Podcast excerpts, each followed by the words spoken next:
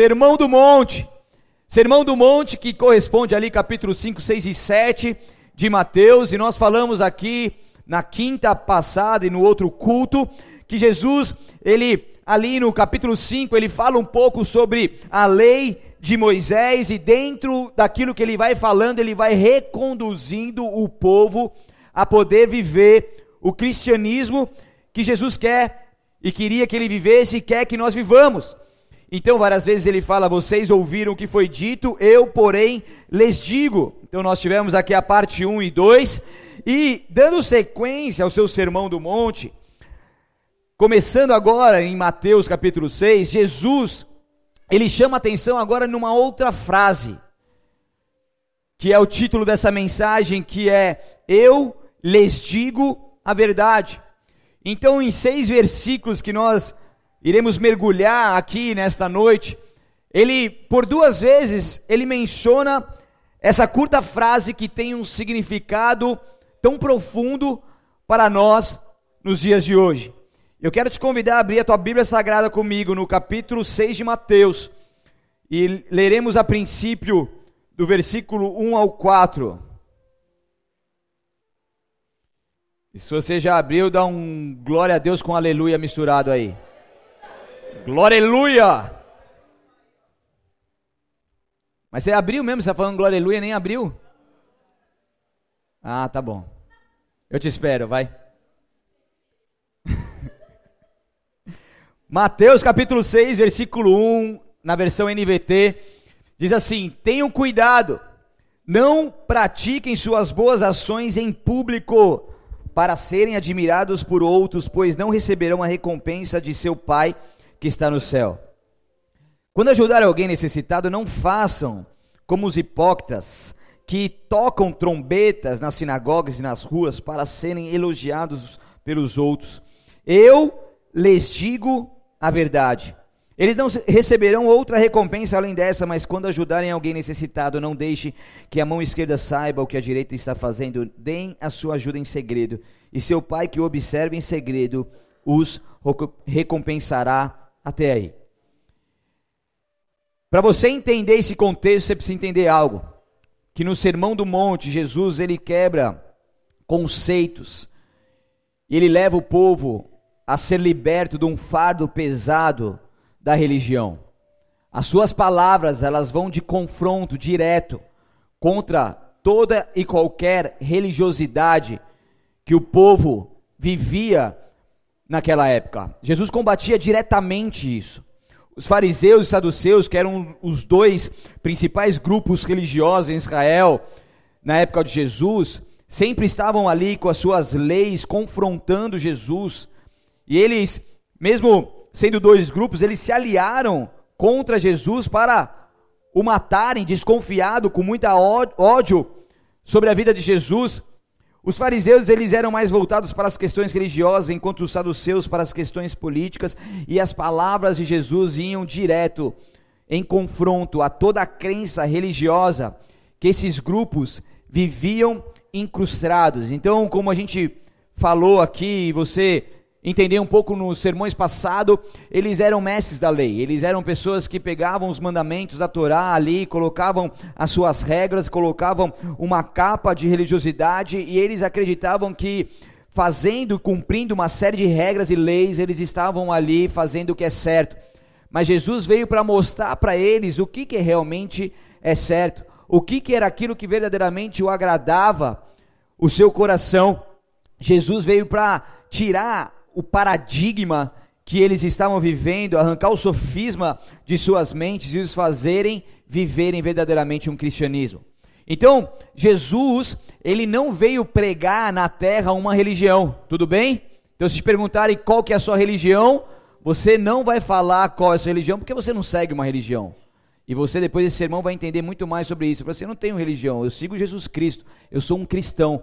É totalmente diferente do que ser ter uma religião evangélica. Sabia disso não? Tem gente que não sabia. Obrigado pela sinceridade, você vai aprender o porquê. Cristianismo e religião são totalmente diferentes. A religião nos fala de fazer coisas, de cumprir um conjunto de regras, de uma conduta para ob obter o favor e aceitação de Deus. Então, se eu fizer esse conjunto de regras, eu serei aceito por Deus, eu poderei ter os benefícios de Deus. O cristianismo já vai na contramão falando sobre um relacionamento com a pessoa de Jesus Cristo. O cristianismo vai, mesmo a gente não merecendo e sendo pecador, Deus vai lá com a sua graça e nos dá o favor imerecido, porque Deus nos ama incondicionalmente. Ele nos ama e nos aceita da forma que somos, e assim obtemos esse favor de forma gratuita. Estão comigo? Segundo ponto, a religião nos fala de cerimônias e rituais no culto, é sempre um, uma liturgia engessada a ser seguido, e aquilo tem que ser tudo muito bem feito para que Deus possa ser adorado. Já o cristianismo nos fala sobre a liberdade do Espírito Santo para conduzir um culto que não é a nós, que é a Deus. É onde o Senhor direciona. Estou aqui, nós temos uma certa liturgia a ser seguida para que haja ordem no culto, mas é o Espírito Santo de Deus que tem total domínio sobre esse culto, sobre as nossas vidas, e ele vai fluindo da maneira que ele quiser durante todo esse culto. E se o vento dele soprar para o outro lado, a gente vai para o outro lado, se for para o outro, a gente vai porque estamos submissos à tua vontade, diferente de se engessar numa liturgia. Estão comigo ou não? Você está entendendo? Então, terceiro ponto, a religião nos fala de um Deus distante, um Deus impessoal, um Deus que está muito longe das nossas vidas, pouco interessado nos problemas humanos. Já o cristianismo fala de família, o cristianismo chama Deus de pai. Tem relacionamento mais íntimo do que um filho com um pai. Então, ele vem para quebrar. Então fala pro seu vizinho aí, nós é família. A religiosidade não prega a família de Cristo. Já o cristianismo, ele vai nos mostrar o quanto que como filhos precisamos nos relacionar com Deus, e ali somos cheios da tua misericórdia, da tua compaixão, somos cheios da tua graça, temos o livre acesso a esse trono maravilhoso que vem do Pai. A religião, em quarto ponto, nos fala da importância da aparência, do exterior das pessoas, de uma roupagem. Você precisa usar isso para que você, usando isso, você se torne então uma pessoa santa. E quando Deus fala lá em 1 Samuel que Deus não vê o exterior, mas vê o nosso coração, vê o interior, vê aquilo que está dentro de nós. Então, uma roupa mais bonita não quer dizer que nós somos santos. Certo? Então por isso que às vezes fico com a minha bermuda, meu chinelo, vou surfar. A gente tem a liberdade do Senhor. Tem gente que não entra na praia de, de bermuda, cara. Por quê? Porque foi colocada uma religiosidade que tem que usar essa roupa, porque como que as pessoas podem te ver de bermuda? Eu só não uso a sunga branca que o coelho usa. Mas a minha bermudinha, para ter a liberdade de, de curtir uma praia com os filhos na fé até, e surfar e curtir um dia, né? A sunga branca não, isso isso já extrapola, né, o cristianismo, brincadeira. Ele só surfou uma vez de sunga branca. Era branca, né? Que cor que era? Não, era sunga. Era rosa, pior ainda.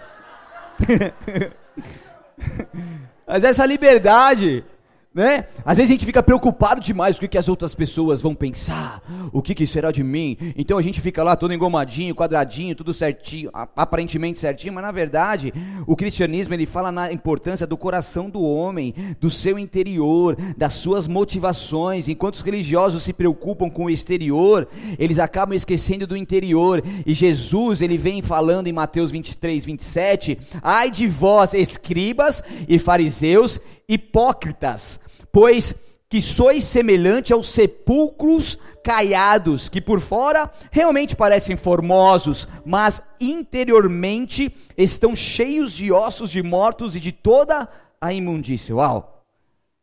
Então não adianta a gente colocar uma capa do super-homem espiritual. Tan, tan, tan. Faz posição de super-homem aí. Faz aí, me ajuda aí, não deixa eu sozinha. Faz aí, Samuel, vamos? Não dá, né? Tem gente do lado. Também a silhueta já não ajuda tanto, né? Hoje eu tô que tô, né, mano? Desgrava isso, hein? Então, vocês entenderam, né? Então, Jesus, ele vem falando, ele vem batendo de frente, falou assim, meu, não adianta vocês acharam que são os mestres da lei, vocês colocaram essas roupas todas bonitas aí, cheio de coisas brilhosas e tudo mais, mas aqui dentro não haver sobre vocês uma transformação. Aqui dentro não haver uma preocupação interior com aquilo que Deus quer transformar em suas vidas. E a gente se perde muitas vezes nisso, muito preocupado do que os outros vão falar e não do que Deus pensa e quer de nós. Porque a religião ela nos fala no, no, quinto ponto de status. A religião nos fala de posição, de cargo, de uma hierarquia eclesiástica ali que deve ser seguida a todo custo. Eu preciso chegar em uma posição superior e aquilo vai sendo almejado e há uma ambição cada vez maior naquilo. Eu preciso ser visto e a motivação está completamente errada, porque é um crescimento para ser visto, não um crescimento consequente de uma aprovação de Deus, porque o cristianismo nos fala de humildade. Humilhai-vos, pois, perante a potente mão de Deus, para que no seu tempo o exalte. Enquanto a religiosidade prega uma soberba, o cristianismo prega uma humildade.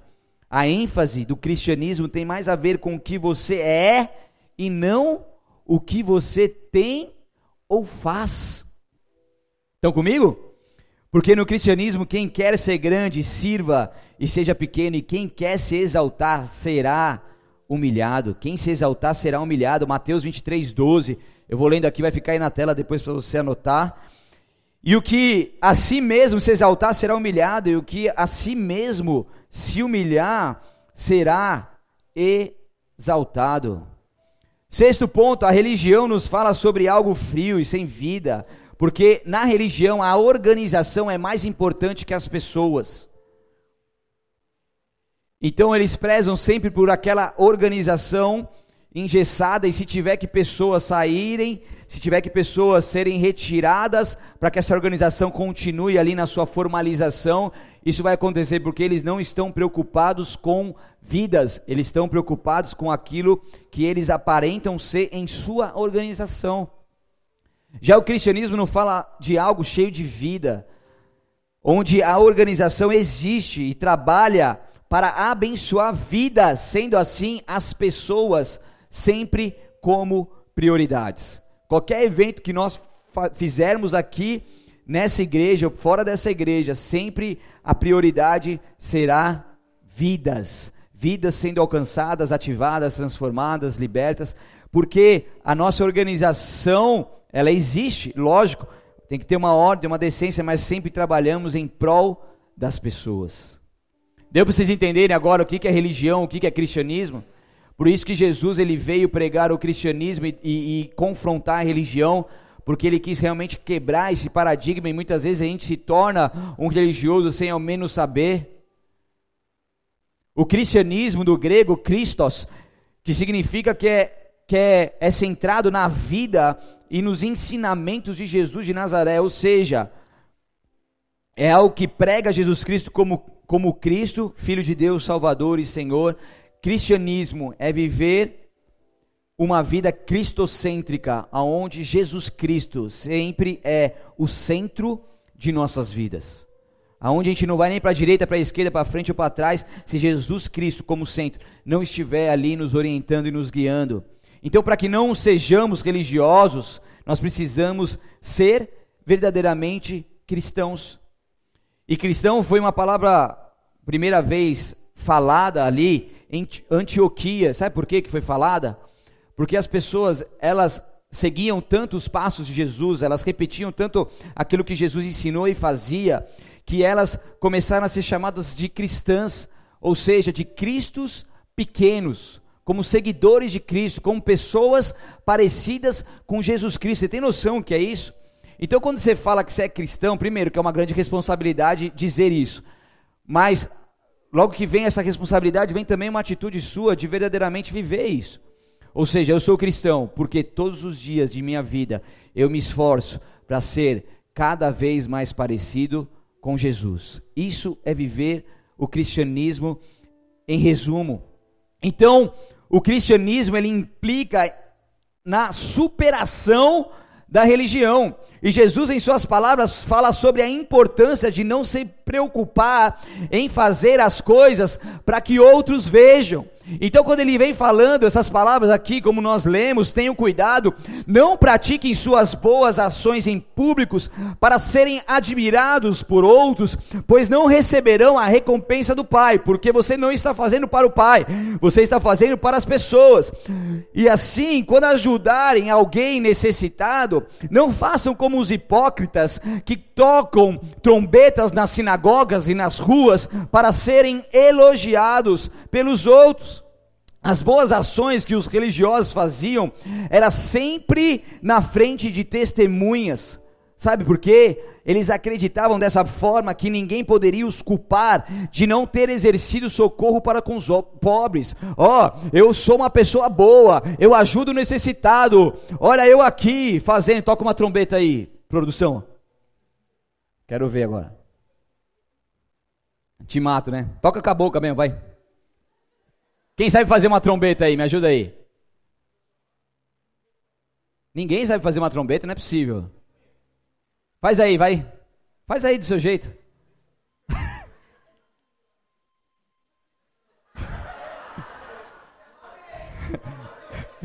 É uma abelha. Esse aí tá parecendo aquele apitinho que meu filho tem em casa. Aquelas cornetinhas que ganha de lembrancinha, sabe? É. Glória a Deus. Melhorou. Boa. Agora sim. A abelha saiu, entrou a trombeta. Fica com essa trombeta no jeito aí. Quando eu falar para você, você toca. Tá? Aqui é no improviso. Então, daí você não pode ir tocando, né? Dá pra, tipo, tocar. Eu falo, trombeta, aí você troca rapidinho, puf. Pastor é exigente, né? Então, então eles estavam fazendo algo, como Jesus disse, que era uma atitude que não era aceita por Deus. Porque eles estavam fazendo uma interpreta, interpretação errada de Deuteronômio 15, 9, que diz: Se vocês se recusarem, presta atenção, a fornecer um empréstimo e a pessoa necessitada clamar ao Senhor, vocês serão considerados culpados de pecado. Então, para eles não serem culpados do pecado, eles estavam então dando uma oferta, entregando ali uma, uma esmola, um valor às pessoas necessitadas, porque assim eles ficavam imunes do pecado. Estão entendendo a intensidade e gravidade do fato? Então, como se esse bem que eles estavam fazendo lhes daria o direito de ser justificado porque eles faziam preocupados com as pessoas o, o, iriam ver e as recompensas seriam o que? A aprovação das pessoas. Essa é a recompensa que eles tinham. Mas não uma recompensa de Deus, porque isso era um ato religioso, que é totalmente inverso a um ato de um cristão. Então, quando eles quando eles tocavam a trombeta,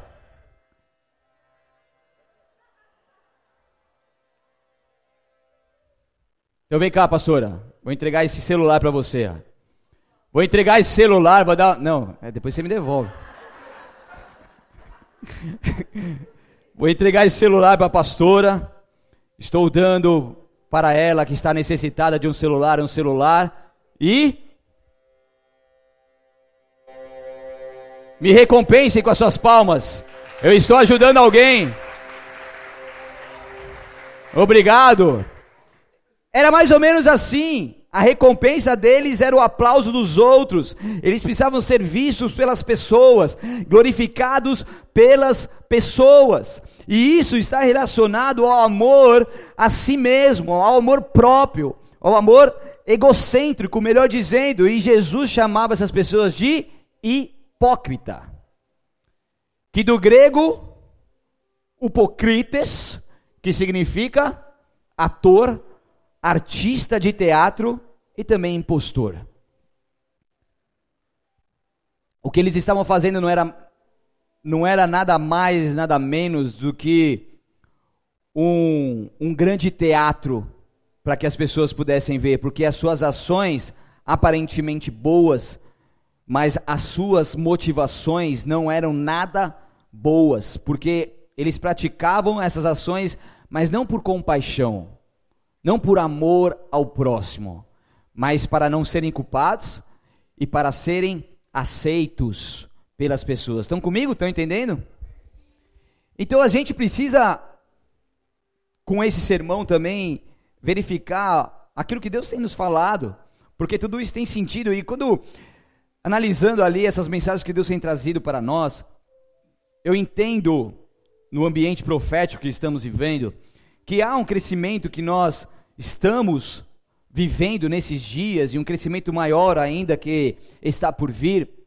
Mas se nós não nos alinharmos com o fim dos tempos também, tudo isso que tem acontecido na nossa nação e mundo, se nós não nos alinharmos com a essência do evangelho e as palavras aparentemente simples que Jesus pregou também nesse Sermão do Monte, se nós não colocarmos isso em prática, que aparentemente são coisas simples, quando vierem os dias maus, quando vierem o crescimento maior, nós não aguentaremos porque não haverá uma sustentação boa para que a gente possa então lidar com essas dificuldades. Vocês estão entendendo comigo?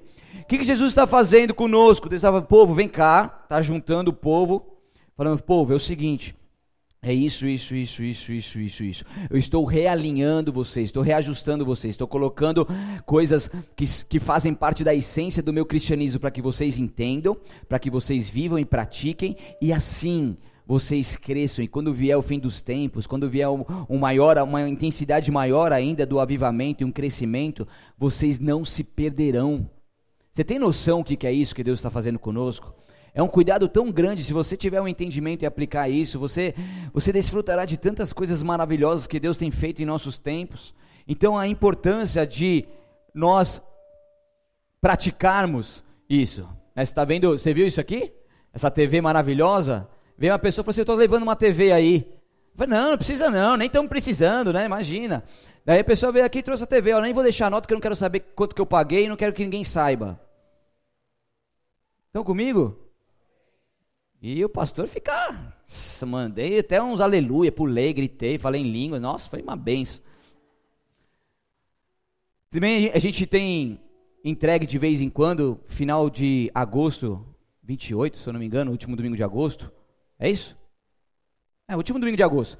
Nós estaremos entregando mais alguns 28 óculos gratuitos a pessoas carentes que nunca passaram nem por um optometrista ou oftalmo para verem como que está o seu grau e ali passaram, sabem qual que é o seu grau e muitas pessoas não conseguiam nem enxergar direito diversas dificuldades que acaba é, consequentemente dando diversos outros problemas por falta de enxergar. E a gente pôde sanar esse problema. E a gente na verdade como Instituto Believe Igreja estamos sendo apenas uma ponte de uma empresária que foi tocada no coração para abençoar a nossa cidade que nem aqui mora.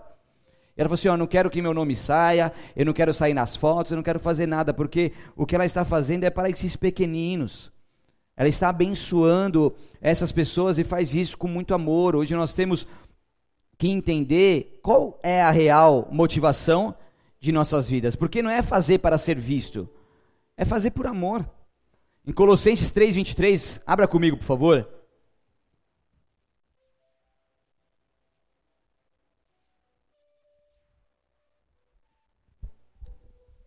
Colossenses capítulo 3, versículo 23 e 24. Posso ler? Só um amém? Dois, três. Vou ler. Se você não achou, abra a Bíblia em qualquer lugar, faz cara de paisagem e ouve seu pastor. Colossenses capítulo 3, versículo 23 e 24 diz: Em tudo o que fizerem, trabalhem de bom ânimo, como se fosse para o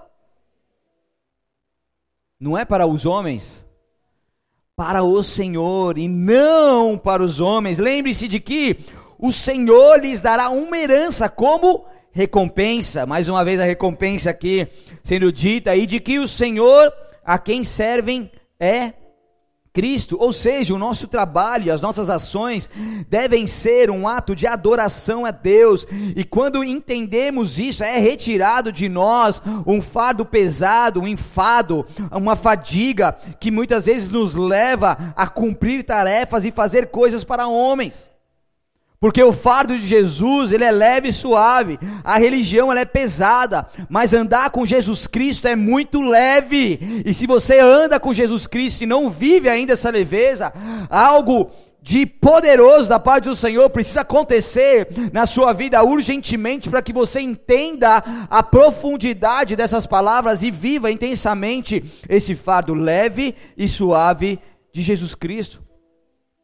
Porque aqui nós aprendemos para não fazermos para homens, dando respaldo naquilo que aprendemos no Sermão do Monte. Não é para fazer para que o pastor possa ver, para que o seu líder possa ver. Não é essa a motivação que nos move, mas a motivação que nos move é quando nós fazemos como um ato de adoração a Deus. Eu não vou sair da minha casa, pregar aqui por conta de pessoas. Você não vai sair da sua casa e cumprir uma escala, porque você precisa cumprir uma escala muito mais do que isso. Nós fazemos isso porque enquanto nós nos oferecemos por sacrifício santo, agradável ao Senhor, nós estamos ali adorando ao nosso Deus e glorificando a Ele com as nossas atitudes. E isso é totalmente diferente. E às vezes a gente força as coisas. E quem te justifica não são os homens, mas é o próprio Deus. E quando você faz para Deus, você é levantado por Deus, através de homens, mas por Ele. E a glória é dele. E não tem como as pessoas olharem para aquilo que Deus está fazendo na sua vida e falar: Isso foi na força do braço dele. Isso foi impossível. Tem uma, uma parente nossa próxima, a irmã da pastora. Pronto, falei. É que eu evito falar porque né, você sabe, né? Ainda mais com o Spotify, que nós estamos no Spotify, Deezer e mais um outro aí. Mas, mas é bem, isso é testemunho. A irmã da pastora mandou uma mensagem pra gente, me, me ora aí pela minha vida, tal, que eu tô concorrendo a uma vaga de coordenadora, né? Tal, que não sei o que, a gente orou, acreditamos, tudo, tal, tal. E daí ela foi lá, fez algumas entrevistas, né? Daí chegou na última entrevista, o cara falou assim: é o seguinte, é, você não tem o perfil de liderança dessa vaga. Mas a vaga é sua. Quem que recompensou ela? Daí sabe o que aconteceu? Muitas outras pessoas que conhecem o trabalho dela começaram a elogiar esse homem que deu a vaga para ela, agradecendo a ele por ter feito isso e parabenizando a irmã da pastora por essa promoção que foi totalmente sobrenatural. Totalmente. Porque existiam outras pessoas capazes, mas por ela fazer, e ela é muito dedicada, muito excelente, e por ela fazer as coisas não para homens, para Deus, quem que recompensou ela? O próprio Deus. E a glória de quem? É dela? Ela não tem perfil. A glória de Deus, não tem como você falar que a glória é dela. Por mais que ela é capaz. Isso foi um milagre. Por isso que a gente precisa entender para não fazer as coisas para homem, porque às vezes a gente cai nesse erro e a gente quer agradar homens. Então você quer dar uma ajudinha para Deus, uma forçadinha, né? Você deixa eu ver aqui, deixa eu fazer aqui, deixa eu ficar em evidência para que alguém lembre-se de mim quando entrar no paraíso. Então, eu e a pastora viemos da sede, né? A pastora já está quase 20 anos, 19 anos, nas, veio 19 anos nesse ministério, quase 20 anos, vai fazer 20 anos nossa igreja agora, final do ano já fazer uma festa lá na nossa conferência. Eu estou há 14 anos e eu vim da sede. A sede, para quem já foi, quem conhece, é uma igreja imensa, tem milhares de membros ali. Você é um no meio da multidão.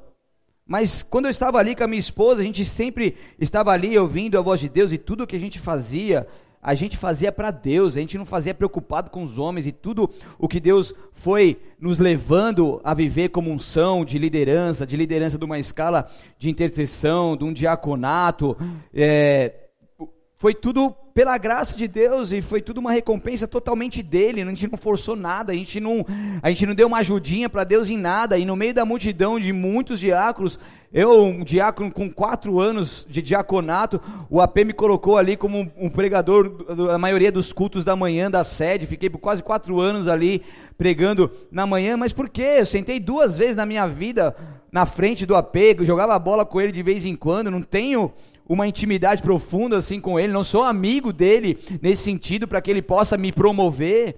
Vocês estão comigo? Por que, que isso aconteceu? Porque isso é a graça de Deus. Então tudo foi nos levando a viver, e em meio multidão ele nos escolheu, e como uma pessoa que chama a outra para comer uma pizza, ele perguntou se eu queria vir para Itanhaém. Você quer ir para Itanhaém? Falei, quer? Falei, quero. Fui uma vez só naquela cidade lá, mas eu quero, se é de Deus eu sei que é bom, e é maravilhoso. Então não espere de homens aquilo que só Deus pode fazer. Como Jesus disse, tomem cuidado. É muito sutil e a gente pode se perder facilmente. Por isso que a gente tem que vigiar em todo o tempo. E dando continuidade em Mateus capítulo 6, agora lendo, eu já li, mas vou reler aqui o versículo 3 e 4 diz: "Mas quando ajudarem alguém necessitado, não deixe que a mão esquerda saiba o que a direita está fazendo. Deem sua ajuda em segredo, e seu pai, que observa em segredo, o, os recompensará." Porque quando Jesus disse para não deixar que a mão esquerda saiba o que a direita está fazendo, ele está ensinando que os nossos motivos ao dar a Deus e aos outros devem ser puros, que nós não precisamos ficar falando o que estamos fazendo, nem mesmo para os nossos amigos mais próximos. Tem coisa que só eu e a pastora. Muitas coisas que nós fazemos é eu e ela, é intimamente. Como nós somos um corpo só, nem a mão esquerda nem a direita fica sabendo. A gente vive aquilo lá e a gente tem aquele segredo, nós e Deus, a gente não precisa mostrar nada para ninguém, falar nada para ninguém. E para termos certeza de que as nossas motivações não são egoístas, nós devemos então praticar boas ações sem pensar em recompensas. Ah, eu estou dando para você porque eu sei que Deus vai me dar ali na frente. Como se fosse uma barganha. Eu entrego o meu dízimo porque Deus vai me abençoar de tal forma. Não, eu entrego por amor. Porque tudo, na verdade, Deus, a recompensa já veio como 100% do meu salário, 10% eu estou devolvendo para Deus por amor. Com maior amor no meu coração está aqui, Deus, aqui, ó. É o mínimo que eu posso fazer. Estão comigo, entendendo? Então, é fazer o bem sem almejar a glória e o benefício próprio, como fazia os religiosos da época. Então, o que eu quero dizer para você, em sua próxima ação, pergunte a si mesmo: Presta atenção, na sua próxima ação, que você terá, vocês terão muitas ações, certo? Amém ou não? Ixi, vocês estão aí não? Glória a Deus. Amém, aleluia, obrigado. Pensei que vocês não teriam boas ações. Então, em suas próximas ações, pergunte a si mesmo: será que você faria isto, ainda que o outro jamais o soubesse? E nesse negócio de de redes sociais, as pessoas se perdem muito e a sua motivação pode se inclinar a realmente fazer para que outros vejam. Por que, que você posta? Eu sempre pergunto isso para mim. Por que, que eu estou postando? Será que é para minha promoção, para as pessoas falar, nossa, olha como que eles fazem e tal? Ou será para que tudo aquilo que a gente faça, o nome de Deus seja glorificado? Quando a gente posta dos óculos, até a pessoa fala, não, mas nem precisa postar, assim, não, a gente posta porque a gente quer mostrar. A gente quer mostrar para as pessoas o quanto que é bom fazer ajudar ao próximo e isso motiva outras pessoas a fazerem o mesmo, a fazerem boas ações. Estava lá no Guarujá, a gente foi fazer um bate-volta com com os homens aqui, estava no mar. Quem que eu encontro? Pastor Felipe do Guarujá. Sempre fui pro Guarujá, nunca encontrei ele no mar, nunca surfamos junto. A gente estava lá do lado.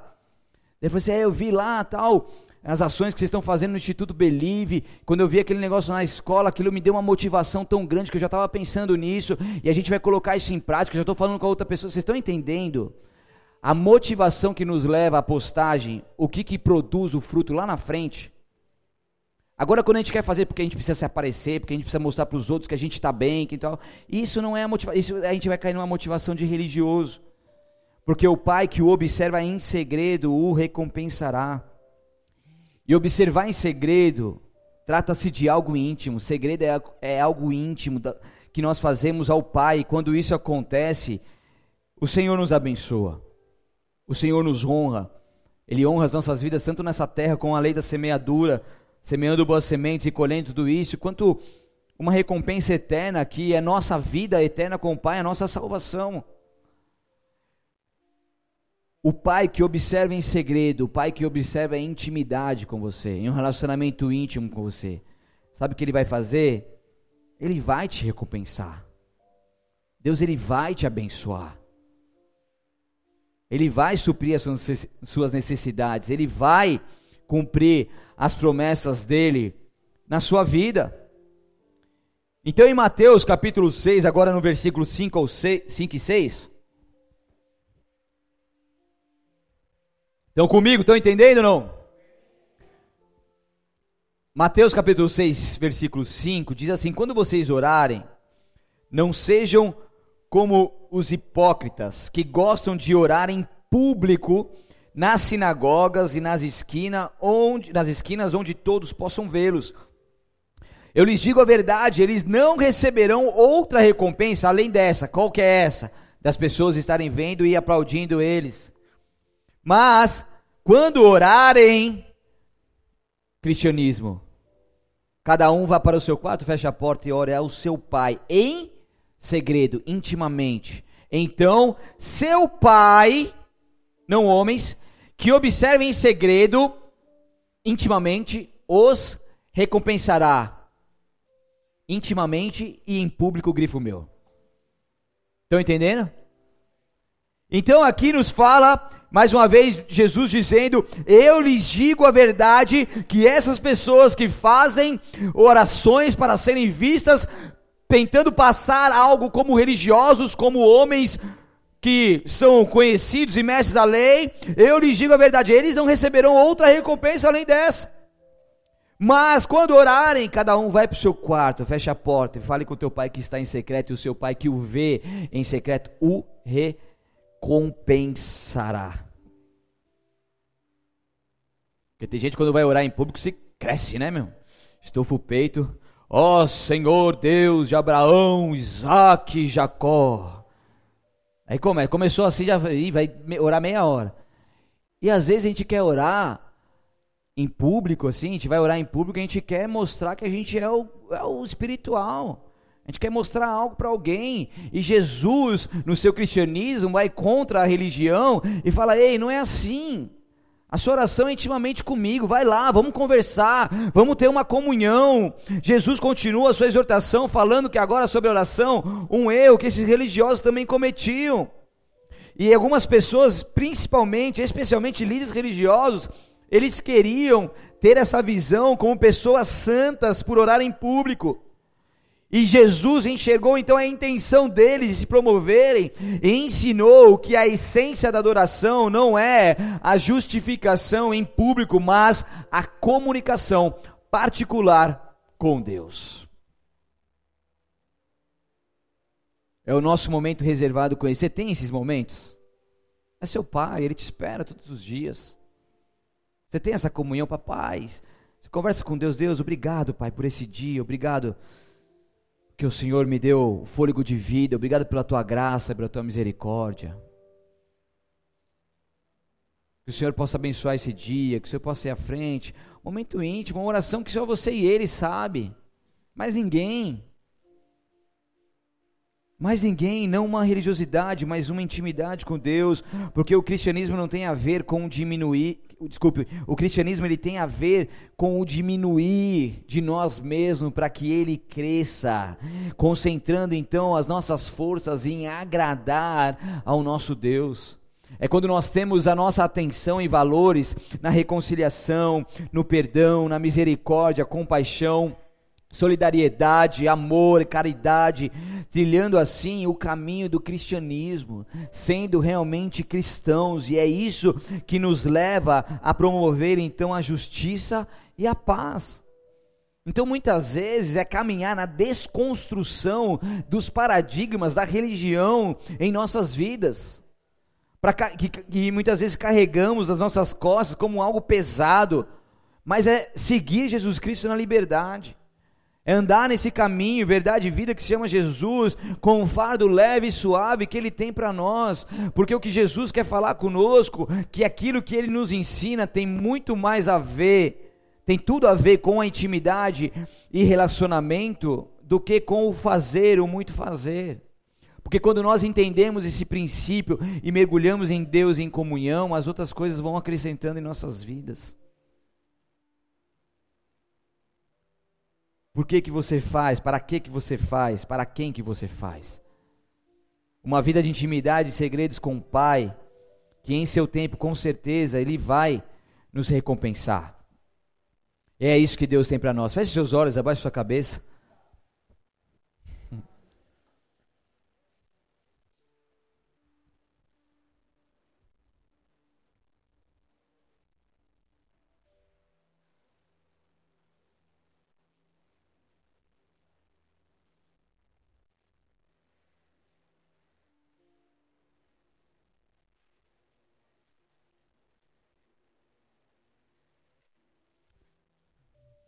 Talvez você está aqui nessa noite e você ouviu tudo isso e Deus falou com você, Deus falou seu coração. E Deus ele quer te chamar mais para perto, Deus ele quer te chamar para viver uma intimidade com ele. E isso é possível quando você entende que precisa ter Jesus Cristo como seu Senhor e Salvador da sua vida. É quando você se entrega completamente a ele para viver a tua vontade, para agradar a ele de todo o seu coração nessa terra. Então, se você veio aqui nessa noite, ouviu essa palavra e quer Jesus Cristo, mesmo que você já tenha feito um dia essa oração, levante uma das suas mãos bem alto. Eu quero te abençoar, eu quero orar por você. E essa é uma é a melhor decisão da sua vida. Quando você se entrega completamente a Ele, não querendo mais viver para si mesmo, mas para adorá-lo, para engrandecê-lo. Se há mais alguém que quer Jesus Cristo, que Ele reine em sua vida e mude sua história, levante a sua mão bem alta e repita assim comigo: Senhor Jesus, eu reconheço que sem Ti eu nada sou, e nesta noite eu me entrego por completo a Ti. Eu te peço perdão pelos meus pecados, pelas minhas falhas, pelas minhas iniquidades. Passe o Teu sangue sobre mim, me purifique justifique, porque a partir de agora eu sou totalmente teu. Eu te aceito, Jesus Cristo, como meu Senhor e Salvador. E creio que tu és o Deus Filho, que veio ao mundo em carne, morreu, mas ressuscitou, e hoje vive está à destra do Pai.